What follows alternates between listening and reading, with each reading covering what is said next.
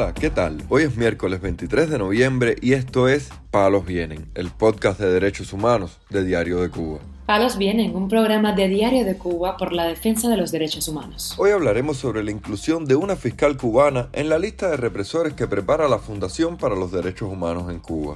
También comentaremos sobre la situación del prisionero político José Daniel Ferrer, quien lleva más de cinco meses sin derecho a llamadas telefónicas. Por último, Profundizaremos en las denuncias realizadas por presos políticos cubanos sobre las precarias condiciones con que viven en las cárceles de la isla. Lo más relevante del día relacionado con los derechos humanos en Palos Vientos.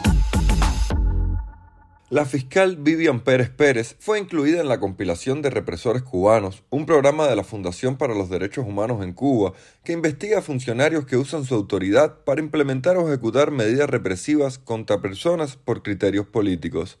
Al respecto, habló Rolando Cartaya, uno de los encargados del programa con Radio Televisión Martí. La fiscal Vivian Pérez Pérez se encuentra desde junio pasado con la ficha número 597 en la base de datos de represorescubanos.com por haber elaborado dos injustos expedientes de fase preparatoria contra manifestantes pacíficos del 11J. En el primero, el número 755 solicitó penas de entre 5 y 14 años de prisión para 15 de los que protestaron en el municipio San Miguel del Padrón, en su mayoría jóvenes, a los que acusó de desórdenes públicos, desacato, atentado e instigación a delinquir. A fines de octubre, los familiares de estos acusados recibieron sentencias firmes de entre 3 y 10 años de prisión. Ahora se anuncia que irán a juicio este 23 y 24 de noviembre otros 15 manifestantes de aquel levantamiento popular, pero en el municipio 10 de octubre. La fiscal Pérez Pérez fue aún más severa al pedir en el expediente 833 sentencias de 7 a 12 años de privación de libertad por los mismos delitos, pero en este caso 13 de los 15 acusados enfrentan peticiones fiscales de 10 años o más. La fiscal Pérez Pérez podría ser acusada de dos cargos de prevaricación por solicitar estas sentencias obviamente injustas y desmesuradas. Represores cubanos acusó a Pérez Pérez del delito de prevariación que consiste en que una autoridad juez u otro servidor público dicte una resolución arbitraria en un asunto administrativo o judicial a sabiendas de que dicha resolución es injusta y contraria a la ley.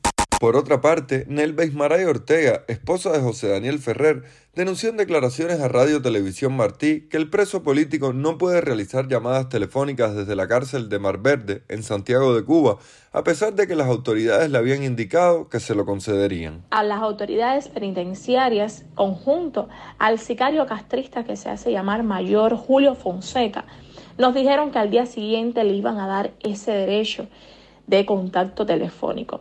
Ya han pasado cinco días y aún mi esposo no ha llamado.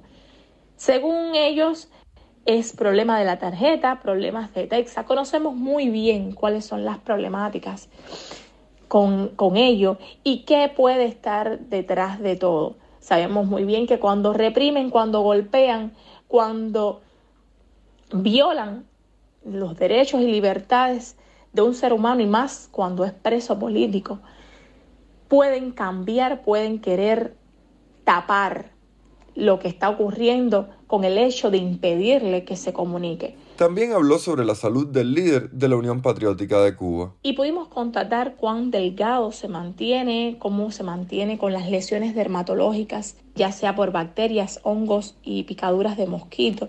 También pudimos ver el cambio de coloración producto a que le están sacando al sol y también nos dijo de que desde ese mismo lunes le estaban administrando los medicamentos en su horario debido. Mientras tanto, el artista y preso político cubano Luis Manuel Otero Alcántara envió desde la cárcel sus condolencias por la muerte del trovador Pablo Milanés. Luis llamó hoy, está triste por la noticia de la muerte de Pablo Milanés. Informaron los responsables de las redes sociales del artista, quien envió sus condolencias a los familiares del músico.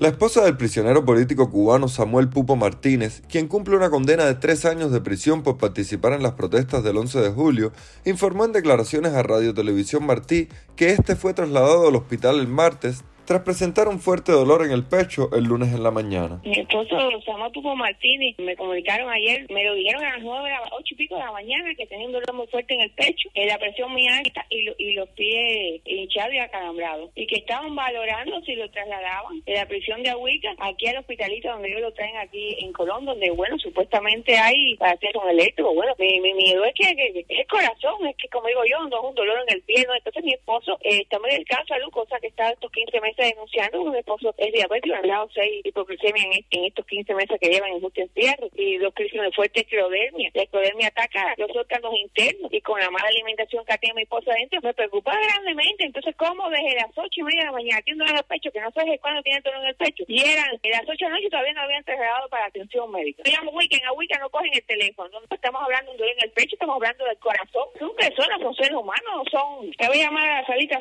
ahora mismo, me dicen que todavía no han traído, le dije, pero ¿cuándo lo van a traer? Entonces yo como digo, siempre digo, sigo responsabilizando de salud a mi esposo, responsabilizando a Emilio que es jefe de presión, mínimo lo pueden hacer es darle atención médica, es que estamos hablando de un dolor en el.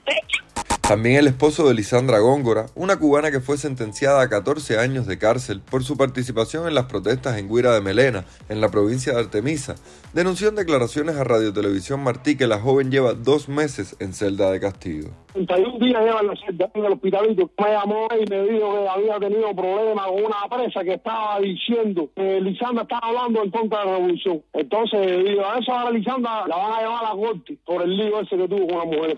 Mientras, el periodista Jorge Bello, sentenciado a 15 años de prisión, recibió visita familiar este lunes en el penal combinado del Este, donde sigue el acoso de las autoridades en su contra, según advirtió su madre, Marta Domínguez. Jorge está con la bronquitis y el asma y no hay medicamento allí. La comida es un sancocho, pues tiene problemas de la vista, producto de su enfermedad de la diabetes, y no lo han llevado al médico, al oftalmólogo, el hostigamiento es todo el tiempo. No lo dejan sacar cartas, ni me dejan pasar el bolígrafo para dentro de la presión. Dan la visita, dos o tres solos, en una sala solo, y el guardia ahí alrededor de nosotros mirándolo todo.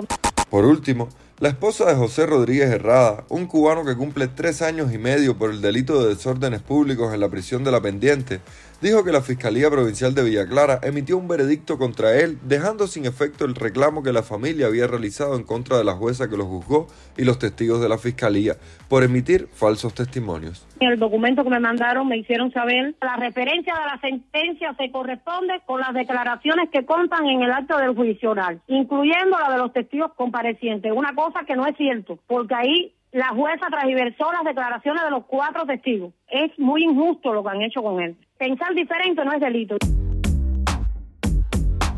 Palos Vienen, un podcast de derechos humanos de Diario de Cuba con la producción y conducción de Mario Luis Reyes. Muchas gracias por acompañarnos este miércoles en Palos Vienen, el podcast de derechos humanos de Diario de Cuba.